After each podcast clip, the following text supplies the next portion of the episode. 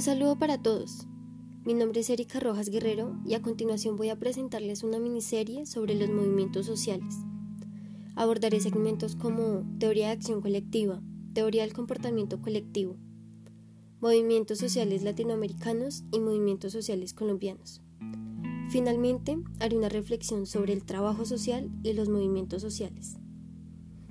Ahora, quisiera hacer una breve introducción a estos capítulos pues es importante reconocer que la reflexión teórica sobre los movimientos sociales es mucho más pobre que la de los actores políticos. En las sociedades contemporáneas, la multiplicación de nuevas formas de acción colectiva ha propuesto dramáticamente estas carencias sobre la teoría, haciendo necesario un balance crítico y la búsqueda de nuevos instrumentos de análisis. El estudio de los movimientos sociales ha experimentado un notable desarrollo y ha adquirido una gran relevancia en la sociología y en la psicología social también en la política en las últimas dos décadas. La causa de este interés radica en las profundas transformaciones de las sociedades, tanto en el ámbito de la estructura de un sistema político como en la expansión de la participación en la vida pública, donde los movimientos sociales, al actuar como agentes dinámicos, han tenido mucho que ver con los cambios generados en la cultura política, en la configuración de nuevas identidades colectivas y en la redefinición del sentido de la ciudadanía. En la última década, los estudios del afecto y las emociones han comenzado a emerger en las ciencias sociales, atendiendo a nuevas y diversas propuestas para repensar la realidad social. La integración de las emociones en el análisis social ha puesto la ruptura de la concepción que identificaba la emoción con algo irracional. El campo de la neurociencia revela que los sistemas cerebrales se ocupan conjuntamente de las emociones y asimismo de las tomas de decisiones estas que participan en la gestión de la cognición y el comportamiento social. Es sin duda un desarrollo interdisciplinar que está facilitando un cambio epistemológico sobre las ciencias sociales.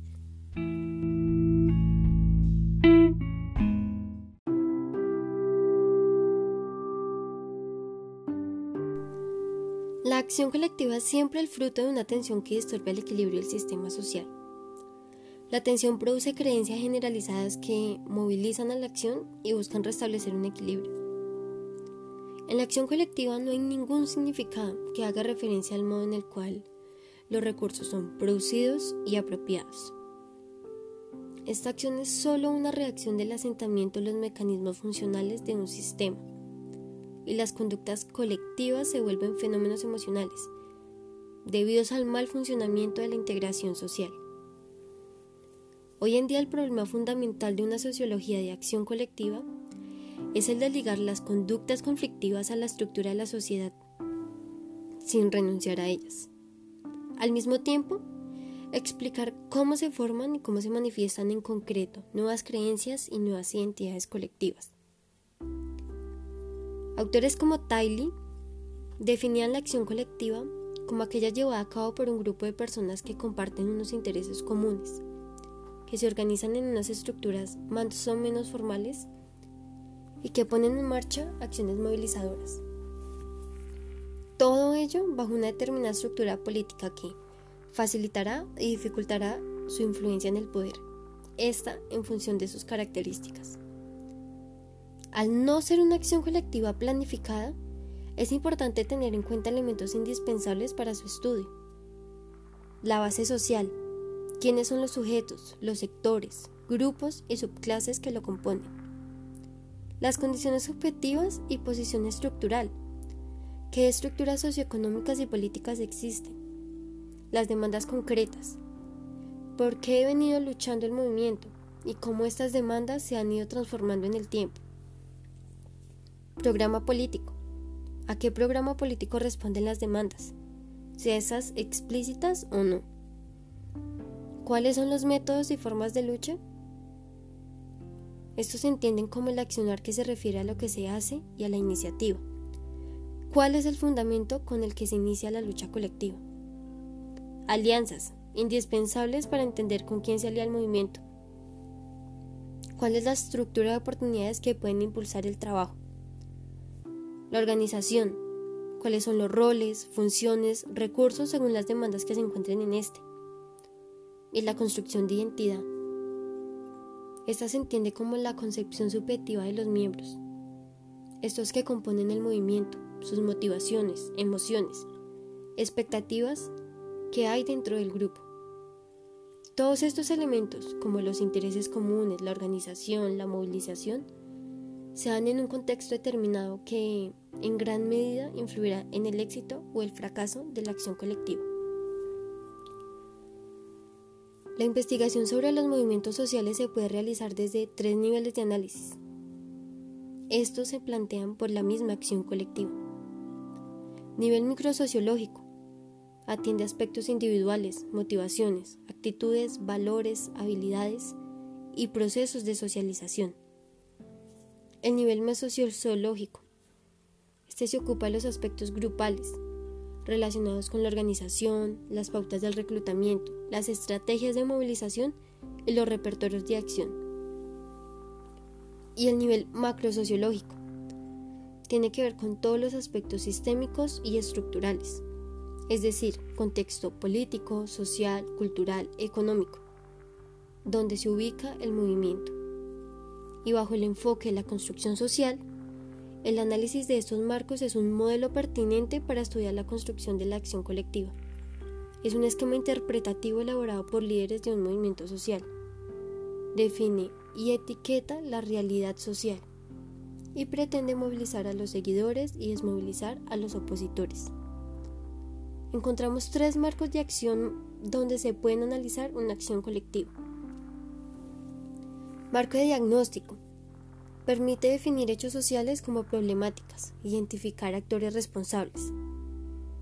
A su vez se divide en marco de identidad, ese que define un nosotros.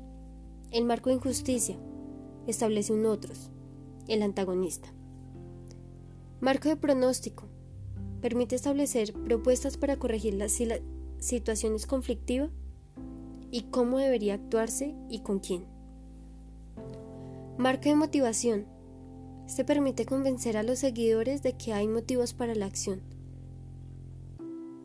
Este a su vez se divide, se divide en el marco de eficacia, el que permite difundir entre los seguidores la creencia en la acción, es decir, las expectativas de que se va a lograr con éxito. El marco de coste o beneficio. Esa percepción del coste y beneficio que supondrá la implicación de una acción colectiva. Y es así como la motivación para la acción colectiva se deriva de las expectativas personales, de obtener un beneficio a través de la participación social. Desde un análisis grupal, desde la teoría de movilización de recursos, se pone el acento en los aspectos organizativos, descuidando los aspectos estructurales y los factores motivacionales psicosociales. Estos que llevan a las personas a interpretar una situación como conflictiva y a buscar la acción colectiva para resolverla. Y desde el análisis de unas redes sociales, aportar la valoración de las posiciones, relaciones, interacciones entre actores sociales como elementos a considerar en la acción colectiva de protesta.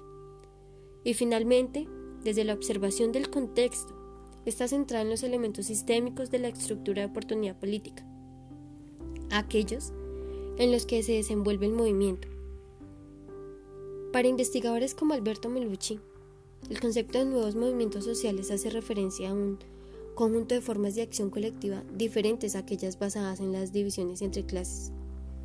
Estas que en su momento dominaron los escenarios del conflicto social en Europa y Estados Unidos, desde la Revolución Industrial hasta después de la Segunda Guerra Mundial. Desafió la hegemonía de los sociólogos estadounidenses y de la movilización de los recursos poniendo el acento en la ideología y en los movimientos que promueven una acción colectiva. Estos analizan el por qué más que el cómo, con características distintas al tradicional movimiento obrero en cuanto a sus reivindicaciones y modo de lucha. Incorporan nuevas pautas de acción colectiva, nuevas motivaciones para la acción, nueva estructura organizativa y por último, unas nuevas bases de apoyo.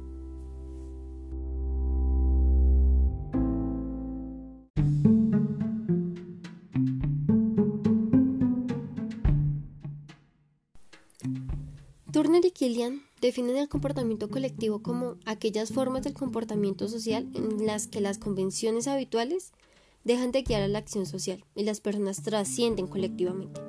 pasan por alto o subvierten las pautas y estructuras institucionales establecidas. El comportamiento colectivo tiene lugar bajo el dominio de las normas emergentes. Con esta definición podemos analizar y entender los movimientos sociales, por el impacto que generan a nivel estructural, cómo se comportan y actúan en colectivo, para lograr ser escuchados y abrirse a sí mismo un espacio representativo para quienes no tienen la misma fuerza, como la que congrega un movimiento social. El comportamiento colectivo se puede definir como una acción voluntaria, dirigida a una meta, que se produce en una situación relativamente desorganizada, en la que las normas y valores predominantes de la sociedad dejan de actuar sobre la conducta individual, pues fundamenta la reacción de un grupo a alguna situación.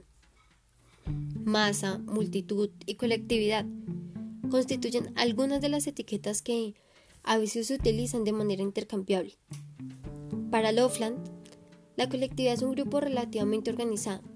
Como ejemplo de este podemos encontrar al movimiento social, pues existe un objetivo común que es a largo plazo. También lo constituyen los marcos de acción como una estructura. El esquema, pues da la interpretación de la acción colectiva. Identidad en procesos de movilización, porque hay una reivindicación social sobre la justicia. La multitud son miembros que se hallan en presencia mutua, inmediata y cara a cara, sea un contagio emocional de forma rápida. Por ejemplo, un concierto, donde la ideología genera una cercanía entre los miembros. Y la masa. Esta tiene un objetivo común, pero no se encuentra en la proximidad, no es a largo plazo. Son ilusiones colectivas producidas por rumores falsos, modas, prejuicios, que, por ejemplo, se producen por la influencia social. El comportamiento colectivo puede tomar una forma social emergente o extrainstitucional. La social emergente es aquella cuya conducta es espontánea. Las normas de comportamiento se crean en ese instante. La extrainstitucional es aquella que no es liderada por alguna situación, como lo es un movimiento social. Pues como le explica Turner, puede crear otro tipo de norma social, y es que el comportamiento colectivo se puede definir desde varios enfoques teóricos como es la teoría del contagio. Esta es una reacción circular en la que el contagio tiene un efecto reforzador, pues el hecho de que una persona reaccione de la misma manera que otra ante un determinado acontecimiento es un contagio de ida y vuelta. La teoría de la convergencia. La necesidad de que los miembros de la masa compartan algún tipo de característica común. La conducta homogénea de la masa obedece el hecho de que, al tener sus miembros las características comunes, se espera una conducta similar. La teoría de la norma emergente. La interacción con pequeños grupos da lugar a la aparición de normas o estándares de conducta que ejercerán, una vez formadas, una fuerte influencia sobre su conducta. La teoría del valor añadido o tensión estructural.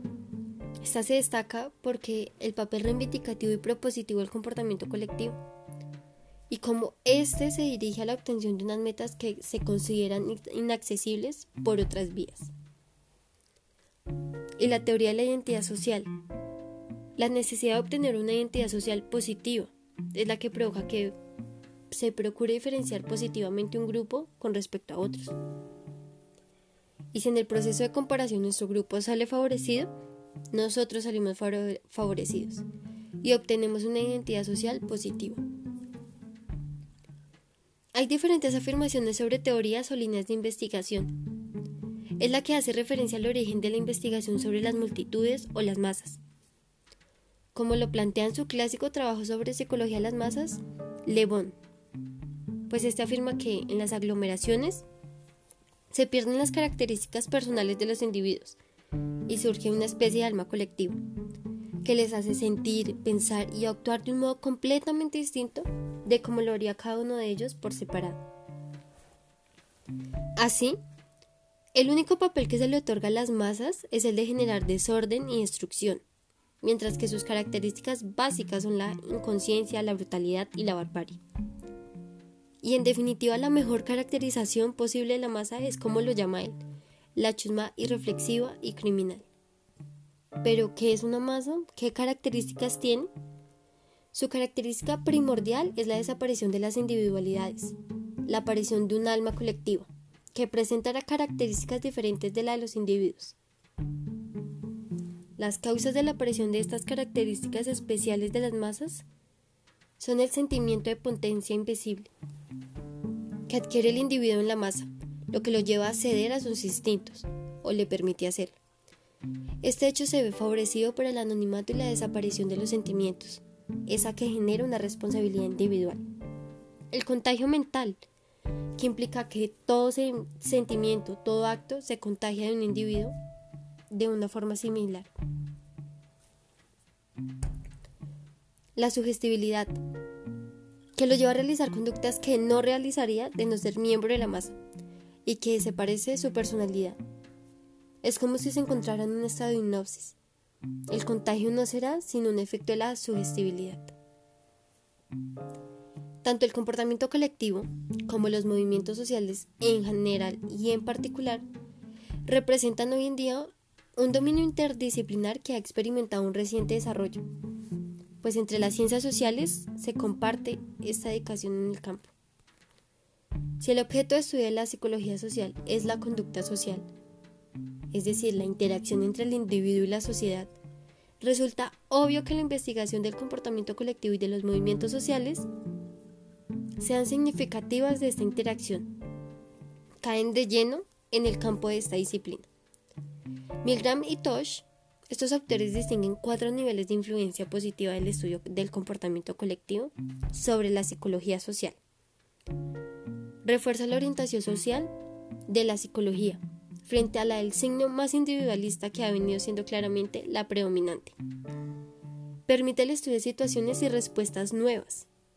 Parte de un modelo activo de un ser humano como un agente de cambio social frente a un modelo pasivo o más bien estático al que suele atender la psicología social. Y apuesta por una disciplina comprometida frente a una disciplina académica, que está más cerca del laboratorio de los problemas sociales como el conflicto, la agresión, el liderazgo, la conformidad grupal, que adquieren frecuentemente expresiones radicales en contextos multitudinarios. Desde otra rama, se puede explicar el comportamiento colectivo como una perspectiva evolucionista, implica estudiar la conducta de diferentes animales que viven en grupos, buscando características comunes a ellas.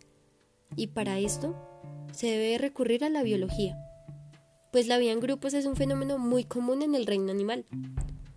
Muchas especies de insectos, peces, aves y mamíferos se agrupan en enjambres, de tal suerte que es posible proponer conceptos que sirvan para explicar esos mecanismos que gobiernan la evolución y el mantenimiento de los grupos de animales. Así cada miembro de un grupo percibe ciertas características o comportamientos de los individuos que están cerca de ellos y reaccionan en consecuencia dado lugar, por ejemplo, movimientos coordinados.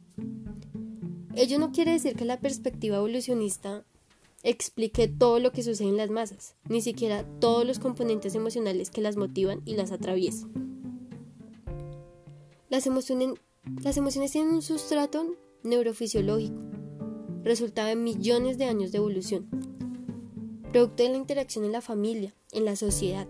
Eso también incluye a las emociones que se expresan y se contagian en las masas, y por supuesto, los disparadores y circunstancias en las que se expresan las emociones, que en muchas ocasiones son racionales y conscientes. La forma de ver la acción colectiva ha pasado de considerarla estallidos irracionales, actividades con metas concretas, valores articulados y un cálculo racional de estrategias. Un ejemplo de la irracionalidad es la psicopatía, que constituye el trastorno más genuinamente contrario a la naturaleza humana, la maldad y el horror en las relaciones sociales. En numerosas ocasiones los delitos de los psicópatas son tan incomprendibles y moralmente repugnantes puesto que sus actos nos llevan a plantearnos si son sujetos cuerdos o por el contrario representan la viva encarnación del mal. El término psicópata hace referencia a un constructo teórico con características de personalidad muy definidas y que lo diferencian del delincuente común. Es aquel que viene diagnosticado como antisocial, según los manuales de clasificación de los trastornos sociales. La vida de Charles Manson es un ejemplo del joven que existe un comportamiento presicopático que nos anuncia la consolidación de patrones de conducta y rasgos de personalidad propias de un sujeto psicópata. Estas características y patrones conductuales comienzan a manifestarse muy pronto a lo largo de todo el proceso evolutivo del joven, que lo hace después un adulto psicópata.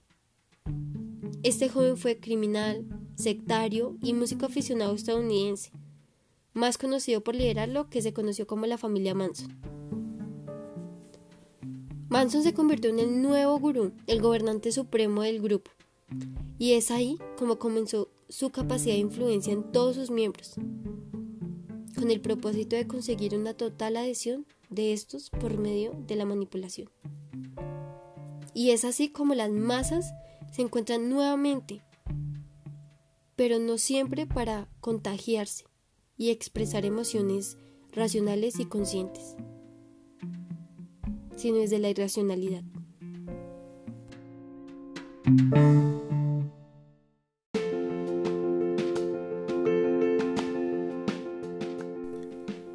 Los movimientos sociales constituyen un producto histórico de la modernidad y se acepta que, por la mayor parte de los estudiosos en la materia, la idea según la cual estos se desarrollan en un contexto caracterizado por nuevas comprensiones de la sociedad, que ofreció el marco adecuado para ciertas formas de protesta. Y en efecto, dado que el mundo sociopolítico se entendía cada vez más como una construcción social necesitada de legitimación y sujeta a crítica. La producción de diferentes ideologías se realizó tanto por parte de quienes se mantenían o pretendían mantener el orden social, como por aquellos que estaban implicados en la constitución de uno nuevo. Cuando tales confrontaciones se expandieron, los participantes en las distintas modalidades se convirtieron poco a poco en agentes sociales reflexivos que generaron identidades colectivas y fueron capaces cada vez más de poner en marcha campañas duraderas, organizadas e incluso nacionales esto en nombre de los distintos grupos de conflicto. Estos movimientos se han concretado en formas y niveles muy variados de organización, que, van desde movimientos sociales formalmente organizados hasta colectivos y grupos sociales más informales, e incluso acciones colectivas con una escasa o nula organización. El punto clave en todo esto radica en que estas formas, cualquiera que fuese el nivel de organización, hicieron posible que en el interior de estos grupos y colectividades se consiguiera algún grado de solidaridad interna, se generaran conflictos con los adversarios y se cuestionaran los límites del sistema. Esta dinámica permite a la mayor parte de los autores afirmar que los movimientos sociales han tenido un papel primordial en la constitución del mundo moderno.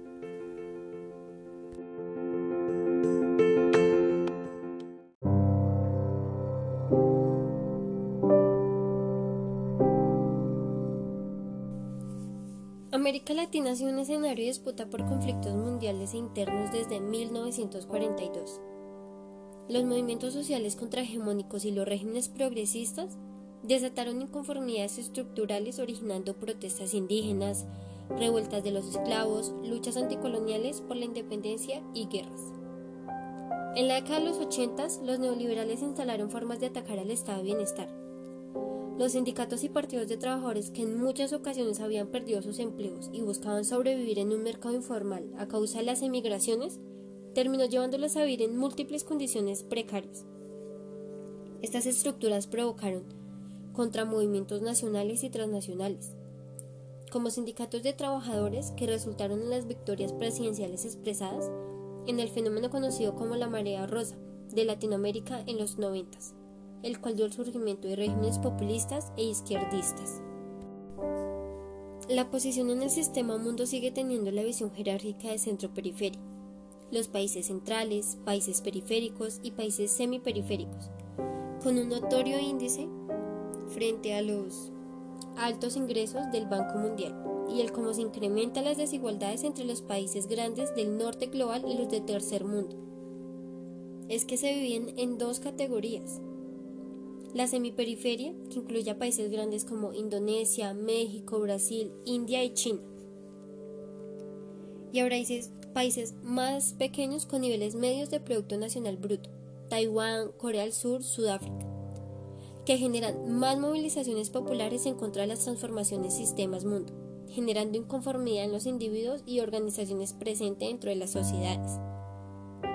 A nivel demográfico, Europa desarrolló un Estado capitalista que se expandió en una serie de olas de colonización y descolonización, dominando otras regiones del mundo con las diferencias que surgieron entre las potencias. Esas que comenzaron en 1776 con la independencia de las 13 colonias británicas, que se convirtieron en los Estados Unidos, seguida por la gran ola de independencia de América Latina a principios del siglo XIX desmantelando a todos los imperios de grandes colonias. Dentro de un proceso evolutivo, el cambio sociocultural genera respuestas contrahegemónicas de los pueblos y los países subordinados planteando una necesidad de estados, clases e instituciones más poderosas frente a niveles socioeconómicos tradicionales, desproporcionados, inseguros y que aumentan la desigualdad social en un sistema que solo tiene en cuenta los intereses de un sector. El crecimiento de la gobernanza global se ha visto afectada por el surgimiento de movimientos de resistencia y de rebeliones. Estas olas periódicas de opresión y resistencia han sido llamadas el movimiento doble, mientras que otros lados lo han denominado una espiral de capitalismo y socialismo. Haciendo un recorrido histórico entre la historicidad de los movimientos y los contextos mundiales en los que surgen, encontramos en el camino de la Revolución Francesa de 1789 la Revolución Haitana, que estableció la primera república en América Latina e inspiró a los movimientos por la soberanía nacional en las colonias. El origen de la primera revolución socialista, que se da en Rusia, seguía un sinfín de revueltas de estudiantes y nacionalidades oprimidas en América Latina, manifestaciones representadas en movimientos en búsqueda de una respuesta a la injusta globalización y sobre el valor de los derechos civiles que se dio en un principio en Unión Soviética y Europa Oriental. Aterrizando en América Latina, las formas de democracia promovidas desde el final de la Guerra Fría por las élites neoliberales nacionales y globales son consideradas como instituciones políticas que pretenden contener movilizaciones populares los regímenes latinoamericanos de la marea rosa han tratado de distanciarse y han desafiado aquellos tres principios establecidos por el consenso de Washington. Porque los países latinoamericanos tienen más posibilidades de crear estrategias independientes de desarrollo, explicándose desde el punto de vista del clima político innovador en América Latina, que favorece el aumento de gobiernos socialdemócratas y reformistas en las grandes sociedades semiperiféricas como lo son Brasil, Argentina y Chile. Después del desencanto popular generalizado con el neoliberalismo que liberó Estados Unidos y que ahora en aquellas sociedades de la semiperiferia, donde la oposición del capitalismo neoliberal es más fuerte. Están tratando de suplantar la lógica actual del mundo por un nuevo modelo político y económico.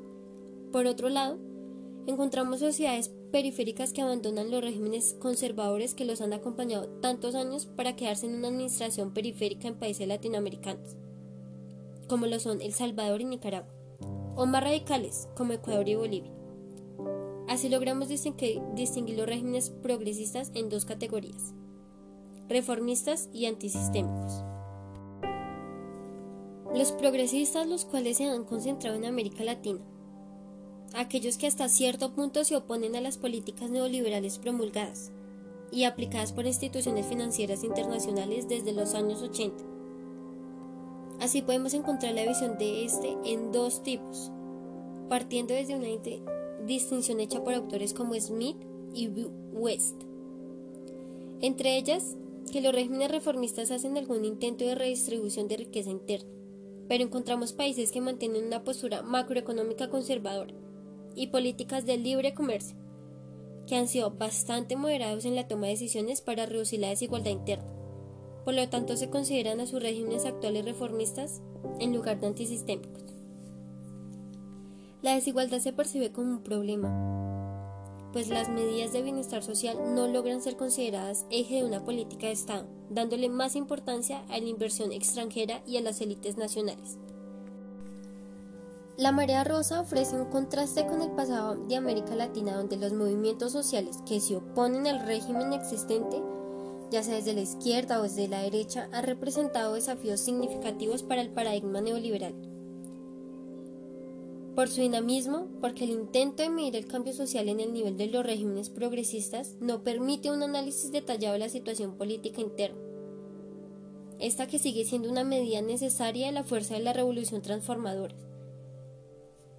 Las ideologías de los regímenes de la María Rosa han sido socialistas, populistas e indigenistas, con diversas mixturas en diferentes países.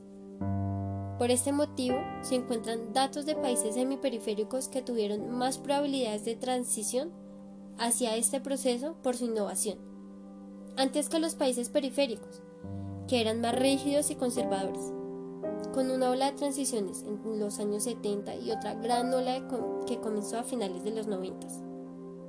Se establece que quienes abrieron el camino a la marea rosa en Latinoamérica fueron los países conocidos como el patio trasero, esos que los cubre Estados Unidos y que cuentan con una diversidad política, geográfica, cultural, como epicentro de una gran actividad antisistémica en la actualidad. El surgimiento de estas movilizaciones se dan de manera espontánea, no logran un poder político formal, o que no está dentro de sus planes actuar de manera límita por contradicciones sociales.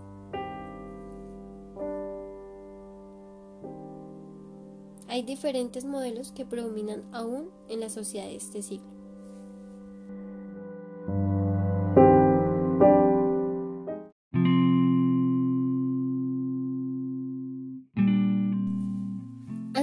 Analizar la construcción de la democracia en Colombia y el papel que en ese proceso histórico juegan los movimientos sociales, es necesario hacer una precisión conceptual sobre democracia, pues existen muchas definiciones. Por ahora, Basta decir que a diferencia de los griegos, quienes la entendían como gobierno de las élites, los modernos la comprenden como gobierno del pueblo. Para que gobierne el pueblo se necesita una igualdad ciudadana, que en la tradición liberal significa la generalización de los derechos civiles y políticos, y en la socialista, la conquista de los derechos civiles y económicos. En el proceso de gradual conquista de derechos en América Latina, primero se dio una ciudadanía política limitada, excluyente de unos derechos civiles continuamente amenazados. Mientras los socioeconómicos no solo han sido precarios, sino que lo poco conquistado se está desmontando en los últimos tiempos. Si en la reciente ola de democracia en el subcontinente se ha extendido los derechos políticos y civiles, el balance en cuanto a lo socioeconómico es realmente crítico. Los procesos de ruptura coloniales y el advenimiento del Estado Nacional en Colombia, como en el conjunto de América Latina, significaron menos avances sustantivos en términos de democracia, de lo que las élites criollas predicaban. En realidad, ellas, a pesar del ideario liberal que las alimentaba, restringieron al máximo la universalización de los derechos civiles y políticos, por lo común, durante el siglo XIX y hasta bien entrado el siglo XX, el voto era restrictivo y solo podían ejercer los varones blancos o mestizos, mayores de edad, padres de familia, alfabetizados y con recursos económicos. En consecuencia, se trató de una ficción ciudadana en la cual no se contaba con el grueso de la población. Después de una larga hegemonía del Partido Conservador desde finales del siglo XIX, en 1930 ascienden los liberales al poder. A pesar de la inclusión ciudadana de sectores obreros y urbanos, el liberalismo no logró cerrar la brecha social como amplios sectores de la población, cuyo descontento será recogido por el líder populista Jorge Eliezer Gaitán. El marcado caudillismo de su movimiento araquea su muerte el 9 de abril de 1948, después del impresionante levantamiento urbano en la capital y las principales ciudades colombianas, no sobrevivió al gaitanismo, salvo en la forma de un ideario frustrado. Con su asesinato, Colombia perdió una oportunidad para enderezar los asuntos públicos hacia una mayor inclusión ciudadana, aclimatando los derechos civiles y políticos, pero sobre todo socioeconómicos. Y como si fuera poco, el trágico evento acrecentó la espiral de violencia partidista que venía presentándose desde el retorno conservador del poder en 1946. El desborde de la guerra civil no declarada produce una gran resistencia campesina en las zonas liberales y comunistas, que va pasando de autodefensa a guerrilla, hasta poner en jaque a las fuerzas del orden. En esas condiciones las élites recurren al arbitraje de las Fuerzas Armadas, que se expresa en el golpe militar de junio de 1953, que aunque el dictador Gustavo Rojas Pinilla logra disminuir la confrontación armada, rompe con la tutela bipartidista y eclesial, lo que provoca la unidad de las élites en su contra hasta derrocarlo el 10 de mayo de 1957. A partir de este momento, se inicia una coalición bipartidista que consagra la paridad en todas las ramas del Estado por 16 años y establece la alternación presidencial por cuatro periodos. Dicha coalición permitió la estabilidad macroeconómica, disminuyó la violencia partidista mientras subordinó a las Fuerzas Armadas, que no obstante tuvieron mucha autonomía en el manejo del orden público. La exclusión de los grupos políticos distintos del bipartidismo no permitió el libre juego de la democracia electoral y favoreció primero un disperso bandolerismo y luego la aparición de guerrillas revolucionarias. En su orden, las Fuerzas Armadas Revolucionarias de Colombia, el Ejército de Liberación Nacional, el Ejército Popular de Liberación, las dos primeras activas hasta ese momento. En 1974 llega un fin del pacto bipartidista. Se inicia un desmonte formal, aunque con la constitución exigida la paridad en el gabinete ministerial, se retornaba al juego democrático competitivo, pero a favor del bipartidismo. Entre 1974 y 1990, hay una serie de gobiernos que oscilan entre el reformismo y la represión. Si el primero despierta expectativas entre la población, el segundo la cierra Así se produce un ciclo de luchas con alta actividad al inicio y al final de esos años. En el primer subperiodo se lanzó el paro cívico nacional del 14 de septiembre de 1977, que para muchos analistas ha sido la protesta más significativa de la segunda mitad del siglo XX en Colombia. Esta radicalización popular estuvo acompañada de una nueva ola guerrillera, protagonizada por el movimiento 19 de abril e M19, expresión de una guerrilla más urbana y mediática. Las medidas de excepción usadas para contener el desborde popular e insurgente marcan un cuatrienio altamente represivo entre 1978 y 1982, dando paso a una apertura reformista en la que se hacen diálogos de paz con la insurgencia Fruto de esto se produce una tímida reforma política que establece la elección popular de alcaldes y la descentralización presupuestal. Estos pequeños logros se vieron empañados por la guerra sucia. Estos sectores políticos y sociales de izquierda desataron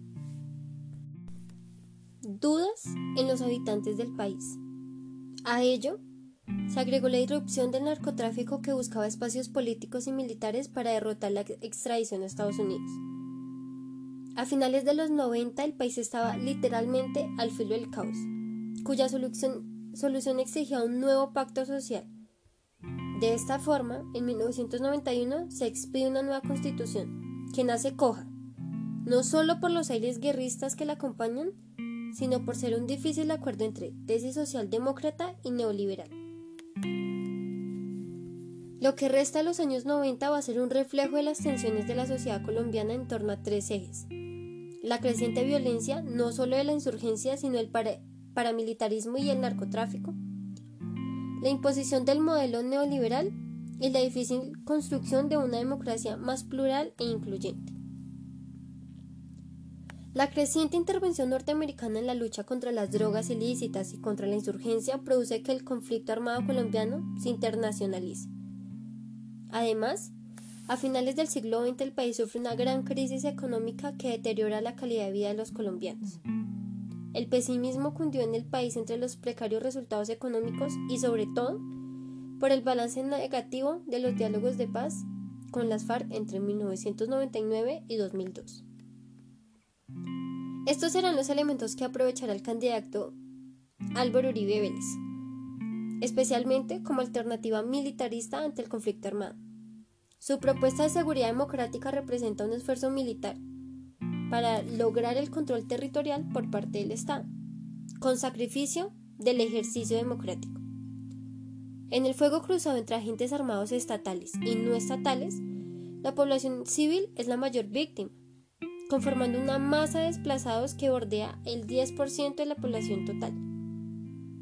En esa época, la negativa oficial a cualquier diálogo con la insurgencia hasta cerrar el intercambio humanitario contrasta con la mano tendida que el actual gobierno había demostrado con los paramilitares, todo ello conforma una dramática crisis humanitaria, lo que muestra las serias delimitaciones de la democracia en Colombia.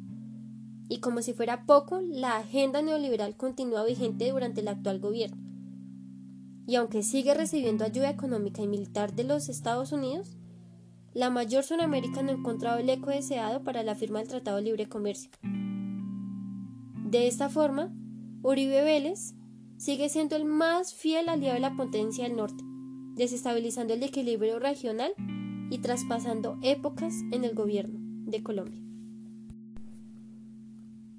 Si no sucumbe a esos ataques a la división interna, junto con los frentes electorales sociales y étnicos, y la izquierda liberal pueden adelantar una clara oposición al uribismo que los convierta en real alternativa de poder en un tiempo no muy lejano. Así Colombia dejará de ser la excepción en el subcontinente, el mejor aliado de Estados Unidos, el fiel discípulo de la doctrina de Bush, y tornará sus ojos hacia el sur, que también debería ser nuestro norte.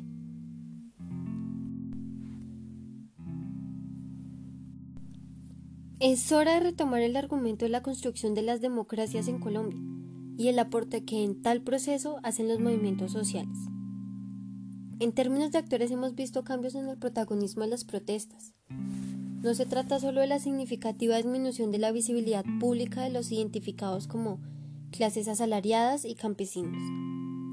Lo novedoso está en la aparición de movimientos que amplían el campo del conflicto social a dimensiones económicas relacionadas con la distribución y consumo, aspectos ya dinamizados de los 80 por los llamados movimientos cívicos o de pobladores urbanos, sino a terrenos ambientales, culturales, étnicos, de género, preferencia sexual y directamente políticos. El fenómeno de nuevos sujetos en la lucha democrática no es algo nuevo en América Latina y que cada vez se hace más visible en Colombia. A su vez, la irrupción de nuevos actores implica la ampliación de las demandas o motivos de acción colectiva. Ya veíamos el creciente peso que ocupan asuntos como los derechos humanos y las mismas políticas estatales. Además, los movimientos sociales en Colombia, como en el resto del continente, buscan inscribir sus exigencias en el marco de los derechos exigibles al Estado. Lo que antes era la denuncia por la carencia de tierra o vivienda, hoy se puede convertir en un reclamo por condiciones de vida digna garantizada por la Constitución de 1991. Entonces la vigencia de derechos no se limita solo a civiles y políticos, hoy amenazados por la coalición gobernante, sino que se extiende a los económicos, sociales y culturales que precariamente existen en nuestro medio.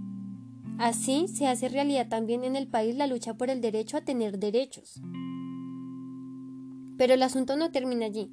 De alguna forma estos cambios en la formulación de las demandas implican nuevas relaciones con el Estado. Ya señalábamos que este es el adversario en la mayoría de las protestas, especialmente en sus ámbitos nacionales y municipales. Ese antagonismo, sin embargo, no significa total enemistad, no al menos como para justificar la insurrección pregonada por la insurgencia. Los movimientos sociales reconocen la existencia de un Estado de Derecho en Colombia y de un funcionamiento democrático, imperfecto, obviamente, pero vigente. En ese sentido, los movimientos sociales hacen uso de mecanismos de participación que otorga la Constitución. Pero además, inscriben sus luchas dentro de procedimientos jurídicos que muestran las dimensiones emancipadoras del derecho al lado de la claramente integradora. Así, por ejemplo, algunas comunidades indígenas han interpuesto acciones de cumplimiento inmediato frente a disposiciones de la Organización Internacional del Trabajo. o a la explotación petrolera por multinacionales, o a preservar sus territorios ante megaproyectos hidroeléctricos. Aunque aparentemente estos se pueden considerar como un uso instrumental de los mecanismos participativos con que cuenta la democracia colombiana, sin duda ocurrió un cambio en la forma como los movimientos sociales ven su construcción, involucrándose cada vez más en ella. Por ello no es extraño que en muchas de las acciones sociales colectivas recientes se enarbole la defensa de los aspectos progresistas. El Estado puede seguir siendo el principal antagonista de las luchas sociales y evidentemente se busca su transformación, pero no es el enemigo, en el sentido de buscar su destrucción total. Los cambios en los actores, escenarios, formulación de demandas y en los mismos debates que se inscriben en las protestas sociales en Colombia constituyen el fenómeno que hemos designado como politización.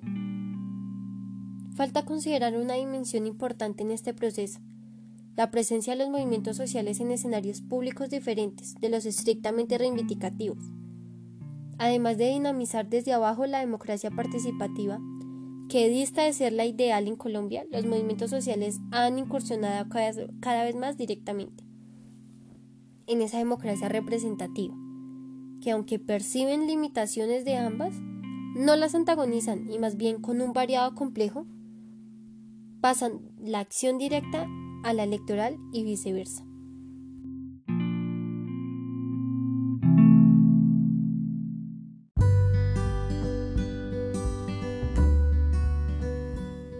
Llegamos a nuestro último segmento, la reflexión.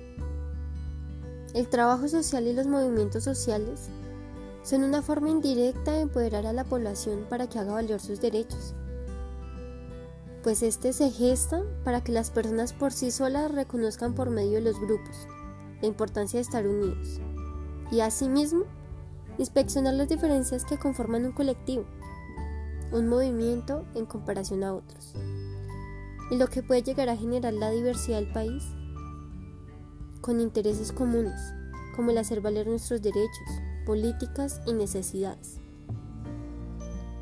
ya que se genera un intercambio de saberes los integrantes pueden ejercer acciones de trabajo social como eje de transformación para la sociedad. Se pronuncia frente a las inconformidades del país en el que se habita. Es importante para un agente de cambio como lo es el profesional en trabajo social reconocer el nacimiento de los movimientos sociales, pues son un reflejo del malestar de los habitantes.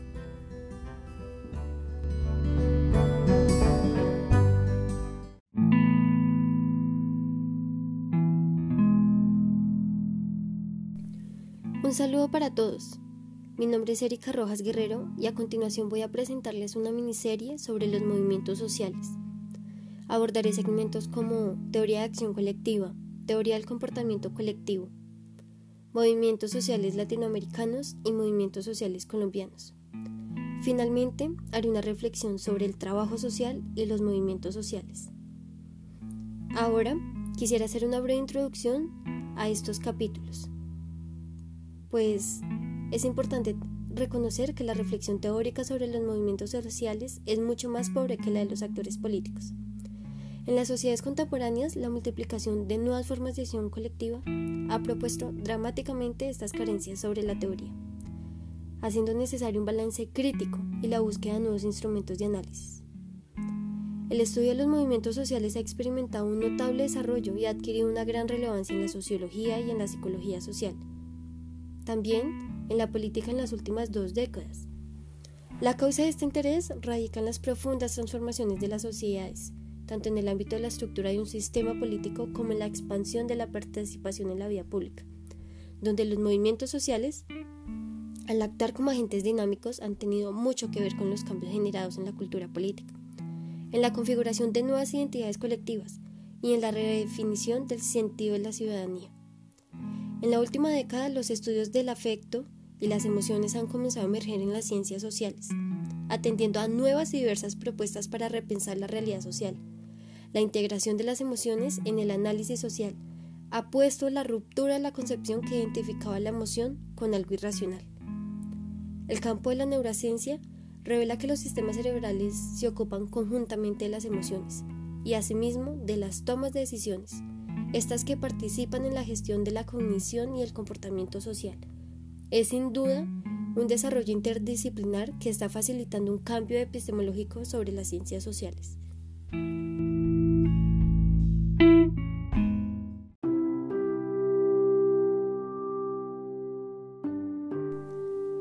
acción colectiva es siempre el fruto de una tensión que distorbe el equilibrio del sistema social. La tensión produce creencias generalizadas que movilizan a la acción y buscan restablecer un equilibrio. En la acción colectiva no hay ningún significado que haga referencia al modo en el cual los recursos son producidos y apropiados. Esta acción es solo una reacción del asentamiento de los mecanismos funcionales de un sistema y las conductas colectivas se vuelven fenómenos emocionales, debidos al mal funcionamiento de la integración social. Hoy en día el problema fundamental de una sociología de acción colectiva es el de ligar las conductas conflictivas a la estructura de la sociedad, sin renunciar a ellas. Al mismo tiempo, explicar cómo se forman y cómo se manifiestan en concreto nuevas creencias y nuevas identidades colectivas.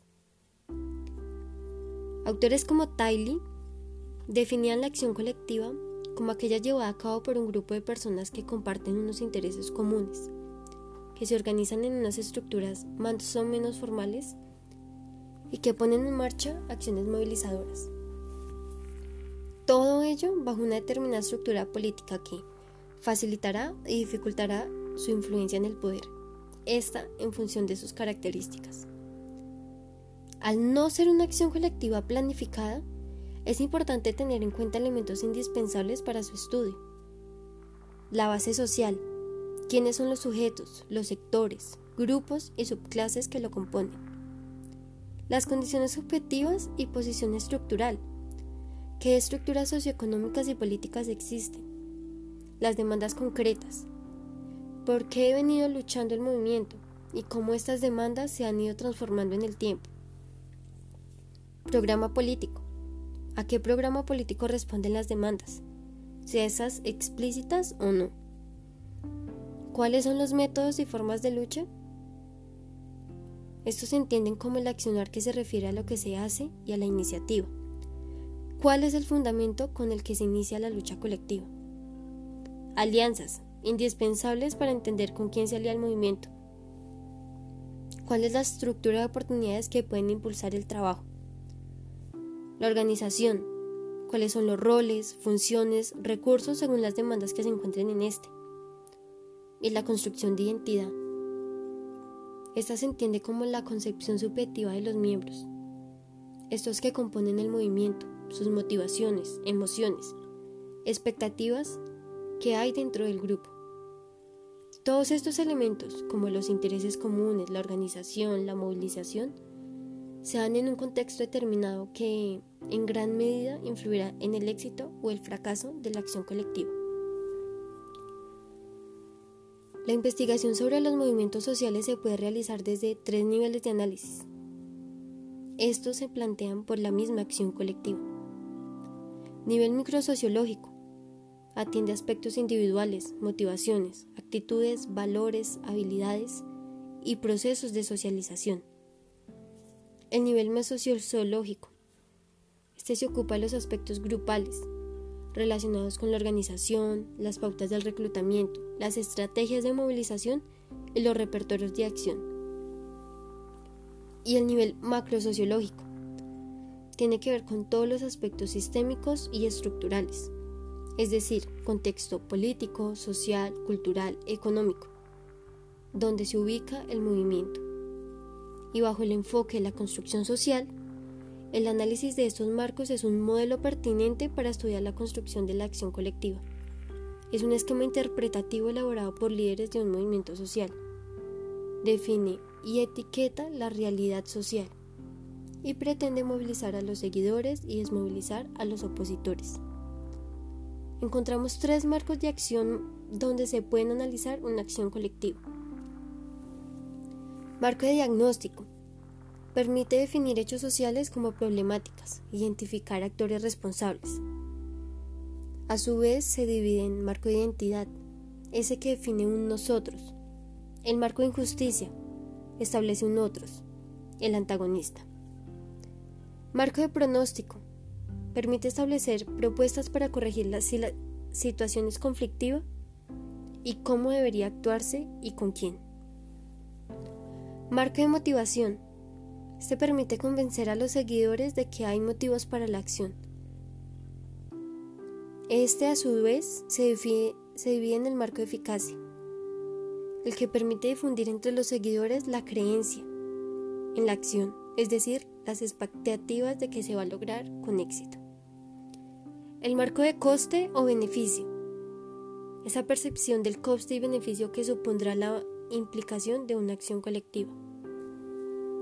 Y es así como la motivación para la acción colectiva se deriva de las expectativas personales, de obtener un beneficio a través de la participación social, desde un análisis grupal, desde la teoría de movilización de recursos, se pone el acento en los aspectos organizativos, descuidando los aspectos estructurales y los factores motivacionales psicosociales.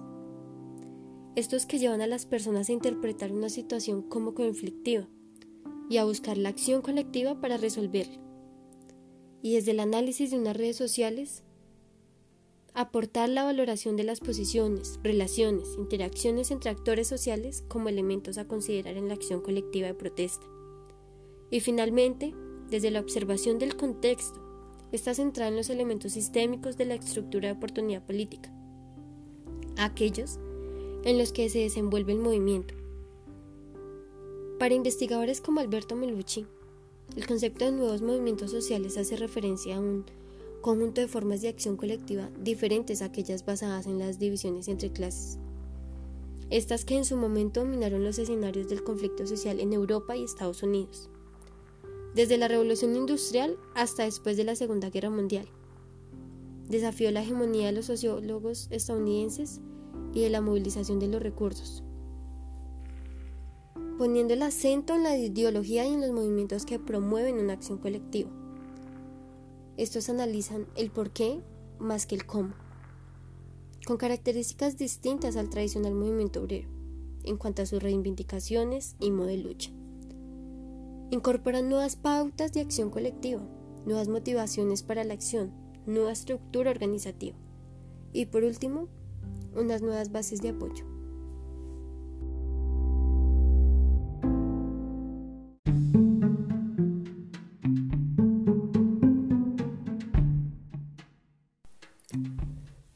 Killian definen el comportamiento colectivo como aquellas formas del comportamiento social en las que las convenciones habituales dejan de guiar a la acción social y las personas trascienden colectivamente, pasan por alto o subvierten las pautas y estructuras institucionales establecidas. El comportamiento colectivo tiene lugar bajo el dominio de las normas emergentes.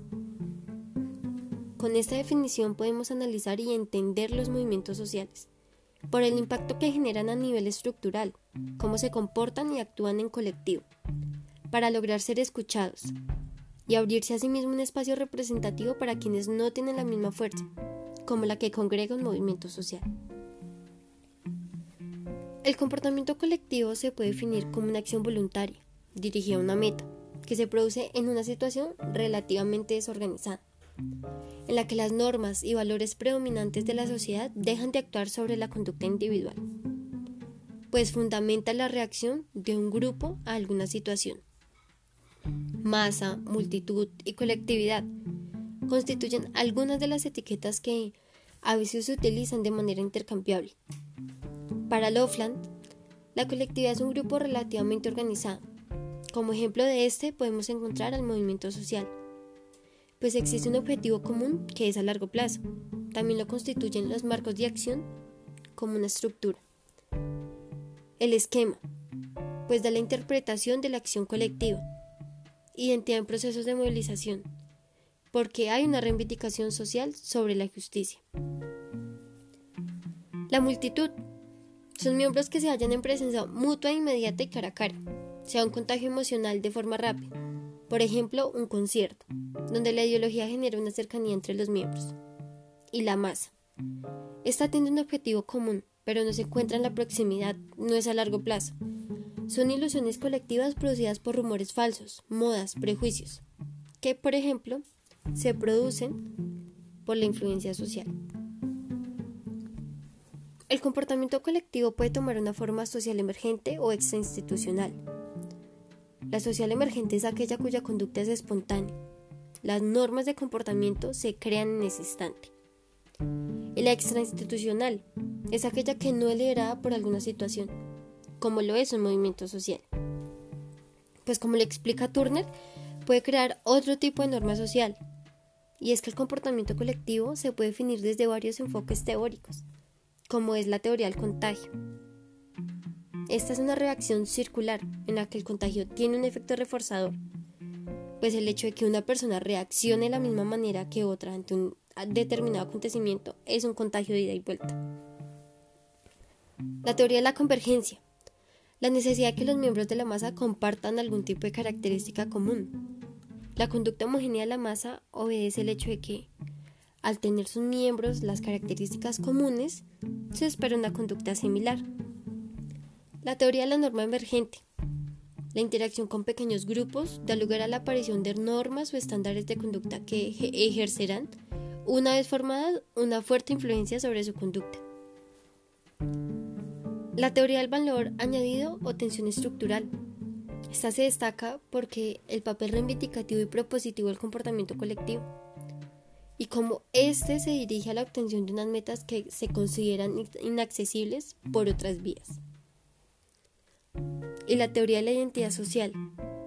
La necesidad de obtener una identidad social positiva es la que provoca que se procure diferenciar positivamente un grupo con respecto a otros. Y si en el proceso de comparación nuestro grupo sale favorecido, nosotros salimos favorecidos y obtenemos una identidad social positiva. Hay diferentes afirmaciones sobre teorías o líneas de investigación es la que hace referencia al origen de la investigación sobre las multitudes o las masas. Como lo plantea en su clásico trabajo sobre psicología de las masas, Le Bon, pues este afirma que en las aglomeraciones se pierden las características personales de los individuos y surge una especie de alma colectiva que les hace sentir, pensar y actuar de un modo completamente distinto de como lo haría cada uno de ellos por separado.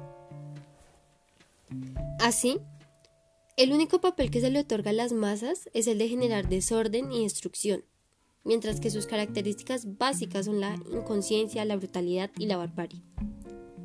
Y en definitiva la mejor caracterización posible de la masa es como lo llama él, la chusma irreflexiva y criminal. Pero, ¿qué es una masa? ¿Qué características tiene? Su característica primordial es la desaparición de las individualidades, la aparición de un alma colectiva que presentará características diferentes de la de los individuos. Las causas de la aparición de estas características especiales de las masas son el sentimiento de potencia invisible que adquiere el individuo en la masa, lo que lo lleva a ceder a sus instintos o le permite hacerlo. Este hecho se ve favorecido por el anonimato y la desaparición de los sentimientos, esa que genera una responsabilidad individual. El contagio mental que implica que todo sentimiento, todo acto se contagia de un individuo de una forma similar. La sugestibilidad, que lo lleva a realizar conductas que no realizaría de no ser miembro de la masa y que se parece su personalidad. Es como si se encontrara en un estado de hipnosis. El contagio no será sino un efecto de la sugestibilidad. Tanto el comportamiento colectivo como los movimientos sociales en general y en particular representan hoy en día un dominio interdisciplinar que ha experimentado un reciente desarrollo, pues entre las ciencias sociales se comparte esta dedicación en el campo. Si el objeto de estudio de la psicología social es la conducta social, es decir, la interacción entre el individuo y la sociedad, resulta obvio que la investigación del comportamiento colectivo y de los movimientos sociales sean significativas de esta interacción. Caen de lleno en el campo de esta disciplina. Milgram y Tosh, estos autores distinguen cuatro niveles de influencia positiva del estudio del comportamiento colectivo sobre la psicología social. Refuerza la orientación social de la psicología frente a la del signo más individualista que ha venido siendo claramente la predominante. Permite el estudio de situaciones y respuestas nuevas, parte de un modelo activo de un ser humano como un agente de cambio social, frente a un modelo pasivo o más bien estático al que suele atender la psicología social. Y apuesta por una disciplina comprometida, frente a una disciplina académica, que está más cerca del laboratorio de los problemas sociales como el conflicto, la agresión, el liderazgo, la conformidad grupal, que adquieren frecuentemente expresiones radicales en contextos multitudinarios. Desde otra rama, se puede explicar el comportamiento colectivo como una perspectiva evolucionista. Implica estudiar la conducta de diferentes animales que viven en grupos, buscando características comunes a ellas. Y para esto, se debe recurrir a la biología, pues la vida en grupos es un fenómeno muy común en el reino animal. Muchas especies de insectos, peces, aves y mamíferos se agrupan en enjambres, de tal suerte que es posible proponer conceptos que sirvan para explicar esos mecanismos que gobiernan la evolución y el mantenimiento de los grupos de animales. Así cada miembro de un grupo percibe ciertas características o comportamientos de los individuos que están cerca de ellos y reaccionan en consecuencia dado lugar. Por ejemplo, movimientos coordinados. Ello no quiere decir que la perspectiva evolucionista explique todo lo que sucede en las masas, ni siquiera todos los componentes emocionales que las motivan y las atraviesan. Las emociones, tienen un sustrato neurofisiológico, resultado de millones de años de evolución, producto de la interacción en la familia, en la sociedad. Eso también incluye a las emociones que se expresan y se contagian en las masas, y por supuesto, los disparadores y circunstancias en las que se expresan las emociones, que en muchas ocasiones son racionales y conscientes. La forma de ver la acción colectiva ha pasado de considerarla estallidos irracionales, actividades con metas concretas, valores articulados y un cálculo racional de estrategias. Un ejemplo de la irracionalidad es la psicopatía, que constituye el trastorno más genuinamente contrario a la naturaleza humana, la maldad y el horror en las relaciones sociales. En numerosas ocasiones los delitos de los psicópatas son tan incomprendibles y moralmente repugnantes, puesto que sus actos nos llevan a plantearnos si son sujetos cuerdos o por el contrario representan la viva encarnación del mal. El término psicópata hace referencia a un constructo teórico con características de personalidad muy definidas y que lo diferencian del delincuente común es aquel que viene diagnosticado como antisocial, según los manuales de clasificación de los trastornos sociales. La vida de Charles Manson es un ejemplo del joven que existe un comportamiento psicopático que nos anuncia la consolidación de patrones de conducta y rasgos de personalidad propias de un sujeto psicópata. Estas características y patrones conductuales comienzan a manifestarse muy pronto a lo largo de todo el proceso evolutivo del joven, que lo hace después un adulto psicópata. Este joven fue criminal, sectario y músico aficionado estadounidense, más conocido por liderar lo que se conoció como la familia Manson. Manson se convirtió en el nuevo gurú, el gobernante supremo del grupo, y es ahí como comenzó su capacidad de influencia en todos sus miembros, con el propósito de conseguir una total adhesión de estos por medio de la manipulación. Y es así como las masas se encuentran nuevamente, pero no siempre para contagiarse y expresar emociones racionales y conscientes, sino desde la irracionalidad.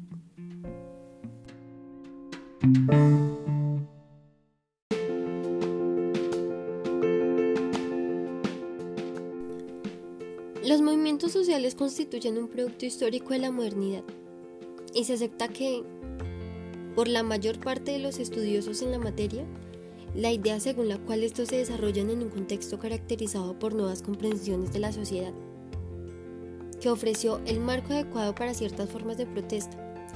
Y en efecto, dado que el mundo sociopolítico se entendía cada vez más como una construcción social necesitada de legitimación y sujeta a crítica. La producción de diferentes ideologías se realizó tanto por parte de quienes se mantenían o pretendían mantener el orden social, como por aquellos que estaban implicados en la constitución de uno nuevo. Cuando tales confrontaciones se expandieron, los participantes en las distintas modalidades se convirtieron poco a poco en agentes sociales reflexivos que generaron identidades colectivas y fueron capaces cada vez más de poner en marcha campañas duraderas, organizadas e incluso nacionales. Esto en nombre de los distintos grupos de conflicto. Estos movimientos se han concretado en formas y niveles muy variados de organización, que, van desde movimientos sociales formalmente organizados hasta colectivos y grupos sociales más informales, e incluso acciones colectivas con una escasa o nula organización. El punto clave en todo esto radica en que estas formas, cualquiera que fuese el nivel de organización, hicieron posible que en el interior de estos grupos y colectividades se consiguiera algún grado de solidaridad interna, se generaran conflictos con los adversarios y se cuestionaran los límites del sistema. Esta dinámica permite a la mayor parte de los autores afirmar que los movimientos sociales han tenido un papel primordial en la constitución del mundo moderno.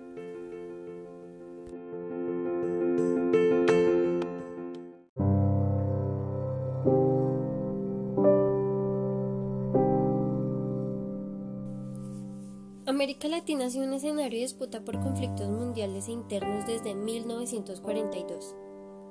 Los movimientos sociales contrahegemónicos y los regímenes progresistas desataron inconformidades estructurales originando protestas indígenas, revueltas de los esclavos, luchas anticoloniales por la independencia y guerras. En la década de los 80, los neoliberales instalaron formas de atacar al estado de bienestar los sindicatos y partidos de trabajadores que en muchas ocasiones habían perdido sus empleos y buscaban sobrevivir en un mercado informal a causa de las emigraciones, terminó llevándolos a vivir en múltiples condiciones precarias. Estas estructuras provocaron contramovimientos nacionales y transnacionales, como sindicatos de trabajadores que resultaron en las victorias presidenciales expresadas en el fenómeno conocido como la marea rosa de Latinoamérica en los noventas el cual dio el surgimiento de regímenes populistas e izquierdistas. La posición en el sistema mundo sigue teniendo la visión jerárquica de centro-periferia. Los países centrales, países periféricos y países semiperiféricos, con un notorio índice frente a los altos ingresos del Banco Mundial y el cómo se incrementan las desigualdades entre los países grandes del norte global y los de tercer mundo. Es que se viven en dos categorías, la semiperiferia, que incluye a países grandes como Indonesia, México, Brasil, India y China. Y ahora países más pequeños con niveles medios de Producto Nacional Bruto, Taiwán, Corea del Sur, Sudáfrica, que generan más movilizaciones populares en contra de las transformaciones sistemas mundo, generando inconformidad en los individuos y organizaciones presentes dentro de las sociedades. A nivel demográfico, Europa desarrolló un Estado capitalista que se expandió en una serie de olas de colonización y descolonización, dominando otras regiones del mundo con las diferencias que surgieron entre las potencias. Esas que comenzaron en 1776 con la independencia de las 13 colonias británicas, que se convirtieron en los Estados Unidos. Seguida por la gran ola de independencia de América Latina a principios del siglo XIX desmantelando a todos los imperios de grandes colonias. Dentro de un proceso evolutivo, el cambio sociocultural genera respuestas contrahegemónicas de los pueblos y los países subordinados planteando una necesidad de estados, clases e instituciones más poderosas frente a niveles socioeconómicos tradicionales, desproporcionados, inseguros y que aumentan la desigualdad social en un sistema que solo tiene en cuenta los intereses de un sector. El crecimiento de la gobernanza global se ha visto afectada por el surgimiento de movimientos de resistencia y de rebeliones. Estas olas periódicas de opresión y resistencia han sido llamadas el movimiento doble, mientras que otros lados lo han denominado una espiral de capitalismo y socialismo. Haciendo un recorrido histórico entre la historicidad de los movimientos y los contextos mundiales en los que surgen, encontramos en el camino de la Revolución Francesa de 1789 la Revolución Haitana, que estableció la primera república en América Latina e inspiró a los movimientos por la soberanía nacional en las colonias. El origen de la primera revolución socialista, que sea en Rusia, seguía un sinfín de revueltas de estudiantes y nacionalidades oprimidas en América Latina, manifestaciones representadas en movimientos en búsqueda de una respuesta de la injusta globalización y sobre el valor de los derechos civiles, que se dio en un principio en Unión Soviética y Europa Oriental.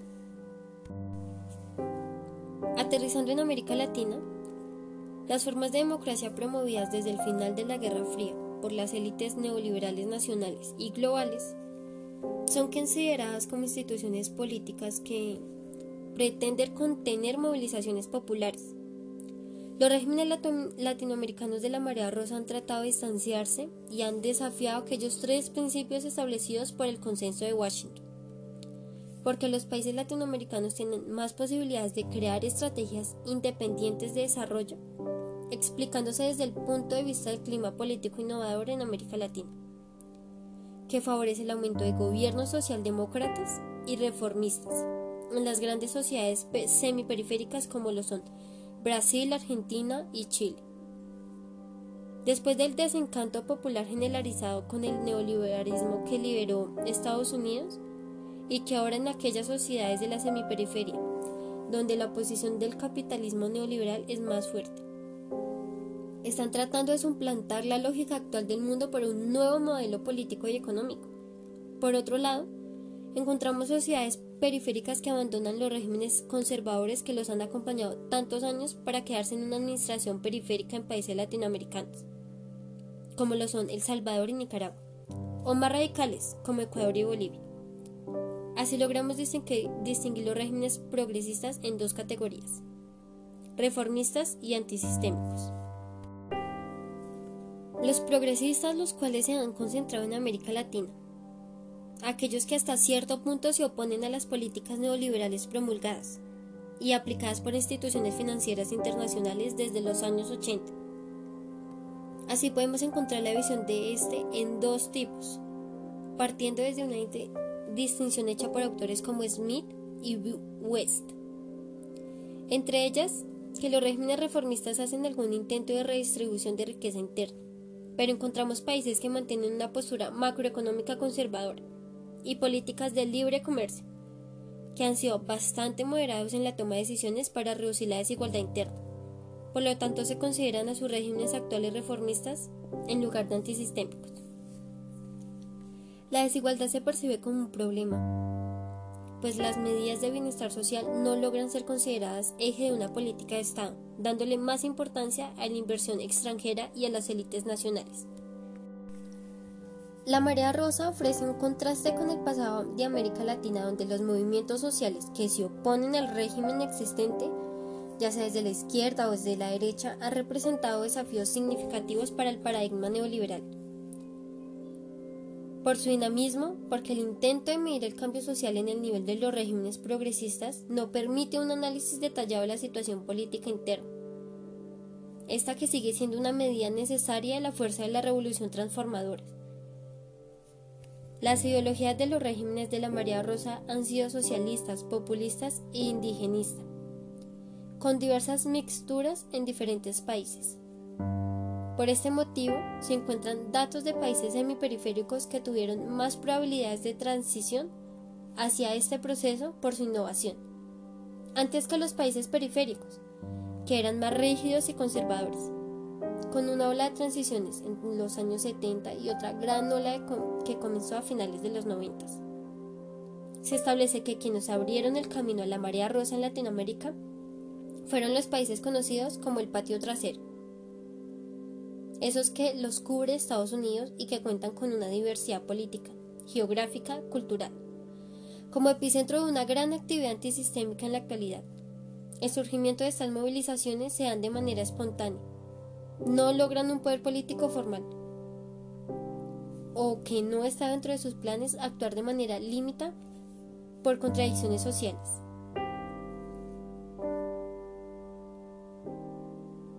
Hay diferentes modelos que predominan aún en la sociedad de este siglo.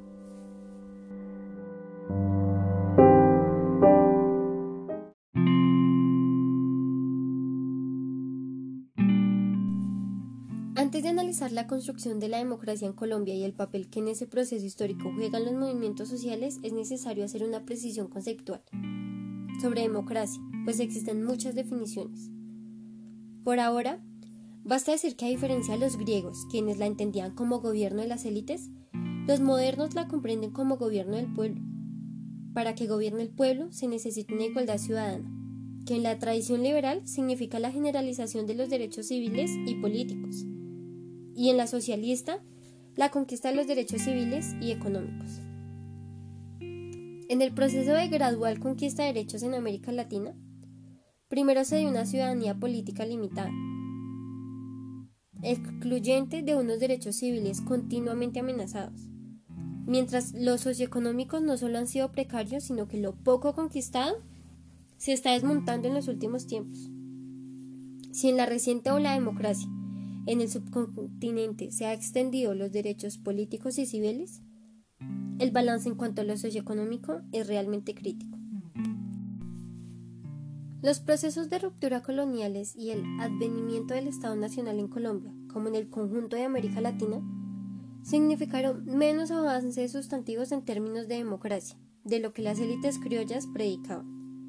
En realidad, ellas, a pesar del ideario liberal que las alimentaba, restringieron al máximo la universalización de los derechos civiles y políticos, por lo común, durante el siglo XIX y hasta bien entrado el siglo XX, el voto era restrictivo y solo podían ejercer los varones blancos o mestizos, mayores de edad, padres de familia, alfabetizados y con recursos económicos.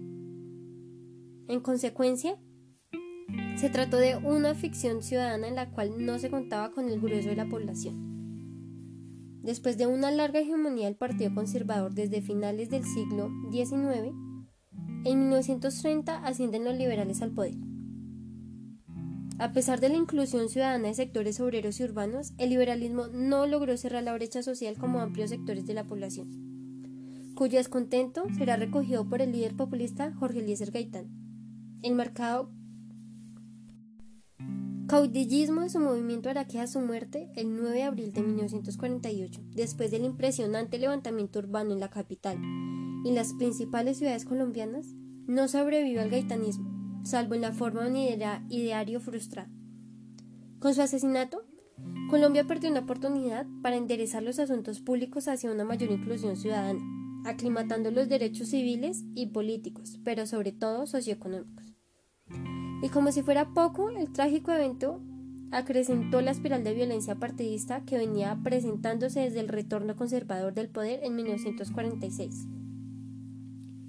El desborde de la guerra civil no declarada produce una gran resistencia campesina en las zonas liberales y comunistas, que va pasando de autodefensa a guerrilla, hasta poner en jaque a las fuerzas del orden. En esas condiciones las élites recurren al arbitraje de las Fuerzas Armadas, que se expresa en el golpe militar de junio de 1953, que aunque el dictador Gustavo Rojas Pinilla logra disminuir la confrontación armada, rompe con la tutela bipartidista y eclesial, lo que provoca la unidad de las élites en su contra hasta derrocarlo el 10 de mayo de 1957. A partir de este momento, se inicia una coalición bipartidista que consagra la paridad en todas las ramas del Estado por 16 años y establece la alternación presidencial por cuatro periodos. Dicha coalición permitió la estabilidad macroeconómica, disminuyó la violencia partidista mientras subordinó a las Fuerzas Armadas, que no obstante tuvieron mucha autonomía en el manejo del orden público. La exclusión de los grupos políticos distintos del bipartidismo no permitió el libre juego de la democracia electoral y favoreció primero un disperso bandolerismo y luego la aparición de guerrillas revolucionarias. En su orden, las Fuerzas Armadas Revolucionarias de Colombia, el Ejército de Liberación Nacional, el Ejército Popular de Liberación, las dos primeras activas hasta ese momento. En 1974 llega un fin del pacto bipartidista. Se inicia un desmonte formal, aunque con la constitución exigida la paridad en el gabinete ministerial, se retornaba al juego democrático competitivo, pero a favor del bipartidismo. Entre 1974 y 1990, hay una serie de gobiernos que oscilan entre el reformismo y la represión. Si el primero despierta expectativas entre la población, el segundo la cierra. Así se produce un ciclo de luchas con alta actividad al inicio y al final de esos años. En el primer subperiodo se lanzó el Paro Cívico Nacional del 14 de septiembre de 1977, que para muchos analistas ha sido la protesta más significativa de la segunda mitad del siglo XX en Colombia.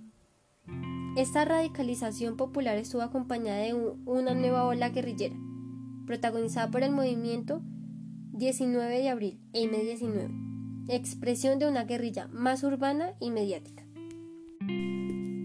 Las medidas de excepción usadas para contener el desborde popular e insurgente marcan un cuatrienio altamente represivo entre 1978 y 1982, dando paso a una apertura reformista en la que se hacen diálogos de paz con la insurgencia. Fruto de esto se produce una tímida reforma política que establece la elección popular de alcaldes y la descentralización presupuestal. Estos pequeños logros se vieron empañados por la guerra sucia. Estos sectores políticos y sociales de izquierda desataron dudas en los habitantes del país. A ello se agregó la irrupción del narcotráfico que buscaba espacios políticos y militares para derrotar la extradición a Estados Unidos. A finales de los 90 el país estaba literalmente al filo del caos cuya solución, solución exigía un nuevo pacto social. De esta forma, en 1991 se expide una nueva constitución, que nace coja, no solo por los aires guerristas que la acompañan, sino por ser un difícil acuerdo entre tesis socialdemócrata y neoliberal. Lo que resta de los años 90 va a ser un reflejo de las tensiones de la sociedad colombiana en torno a tres ejes. La creciente violencia, no solo de la insurgencia, sino el, paramilitarismo y el narcotráfico, la imposición del modelo neoliberal y la difícil construcción de una democracia más plural e incluyente. La creciente intervención norteamericana en la lucha contra las drogas ilícitas y contra la insurgencia produce que el conflicto armado colombiano se internacionalice. Además, a finales del siglo XX el país sufre una gran crisis económica que deteriora la calidad de vida de los colombianos. El pesimismo cundió en el país entre los precarios resultados económicos y sobre todo por el balance negativo de los diálogos de paz con las FARC entre 1999 y 2002. Estos serán los elementos que aprovechará el candidato Álvaro Uribe Vélez, especialmente como alternativa militarista ante el conflicto armado. Su propuesta de seguridad democrática representa un esfuerzo militar para lograr el control territorial por parte del Estado, con sacrificio del ejercicio democrático. En el fuego cruzado entre agentes armados estatales y no estatales, la población civil es la mayor víctima, conformando una masa de desplazados que bordea el 10% de la población total. En esa época, la negativa oficial a cualquier diálogo con la insurgencia hasta cerrar el intercambio humanitario contrasta con la mano tendida que el actual gobierno había demostrado con los paramilitares, todo ello conforma una dramática crisis humanitaria, lo que muestra las serias delimitaciones de la democracia en Colombia. Y como si fuera poco, la agenda neoliberal continúa vigente durante el actual gobierno. Y aunque sigue recibiendo ayuda económica y militar de los Estados Unidos, la mayor Sudamérica no ha encontrado el eco deseado para la firma del Tratado de Libre Comercio. De esta forma, Uribe Vélez sigue siendo el más fiel aliado de la potencia del norte, desestabilizando el equilibrio regional y traspasando épocas en el gobierno de Colombia. Si no sucumbe a esos ataques a la división interna, junto con los frentes electorales sociales y étnicos, y la izquierda liberal pueden adelantar una clara oposición al uribismo que los convierta en real alternativa de poder en un tiempo no muy lejano. Así Colombia dejará de ser la excepción en el subcontinente, el mejor aliado de Estados Unidos, el fiel discípulo de la doctrina de Bush, y tornará sus ojos hacia el sur, que también debería ser nuestro norte.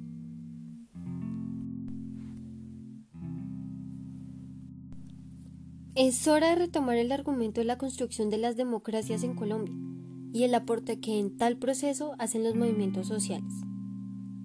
En términos de actores hemos visto cambios en el protagonismo de las protestas.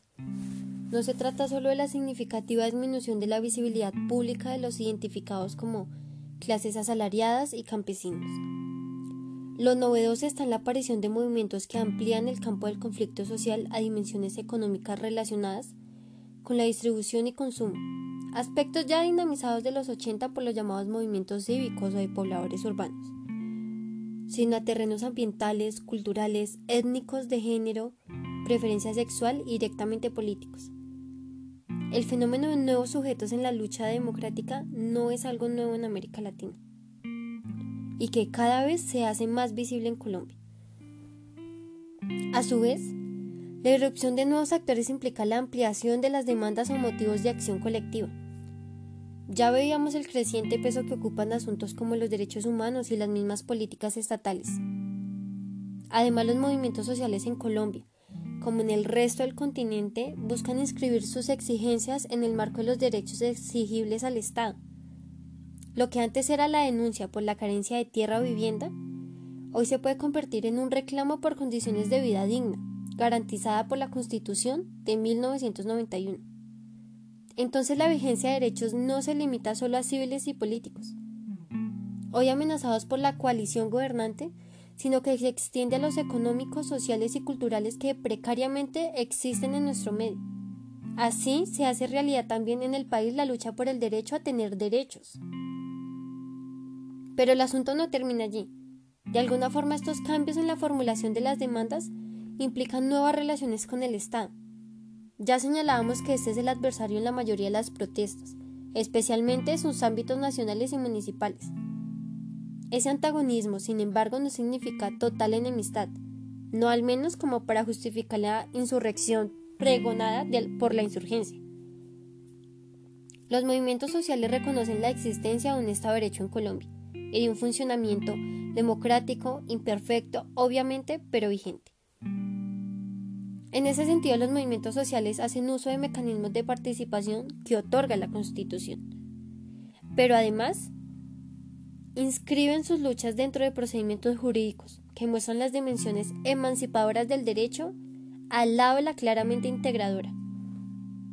Así, por ejemplo, algunas comunidades indígenas han interpuesto acciones de cumplimiento inmediato frente a disposiciones de la Organización Internacional del Trabajo o a la explotación petrolera por multinacionales o a preservar sus territorios ante megaproyectos hidroeléctricos.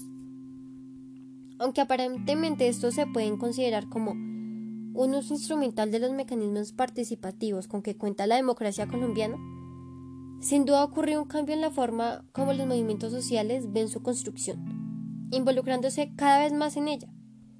Por ello no es extraño que en muchas de las acciones sociales colectivas recientes se enarbole la defensa de los aspectos progresistas, el Estado puede seguir siendo el principal antagonista de las luchas sociales y evidentemente se busca su transformación, pero no es el enemigo, en el sentido de buscar su destrucción total. Los cambios en los actores, escenarios, formulación de demandas y en los mismos debates que se inscriben en las protestas sociales en Colombia constituyen el fenómeno que hemos designado como politización.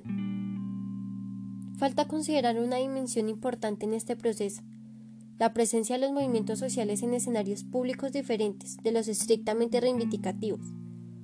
Además de dinamizar desde abajo la democracia participativa, que dista de ser la ideal en Colombia, los movimientos sociales han incursionado cada, vez más directamente en esa democracia representativa, que aunque perciben limitaciones de ambas, no las antagonizan y más bien con un variado complejo pasan la acción directa a la electoral y viceversa.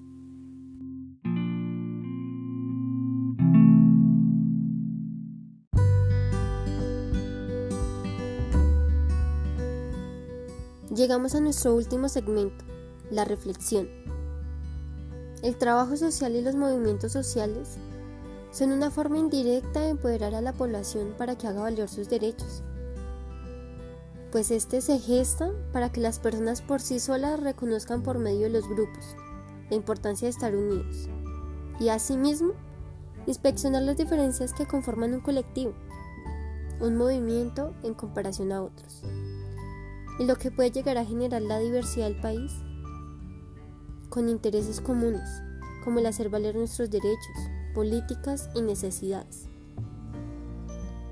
ya que se genera un intercambio de saberes los integrantes pueden ejercer acciones de trabajo social como eje de transformación para la sociedad. Se pronuncia frente a las inconformidades del país en el que se habita. Es importante Para un agente de cambio como lo es el profesional en trabajo social, reconocer el nacimiento de los movimientos sociales, pues son un reflejo del malestar de los habitantes.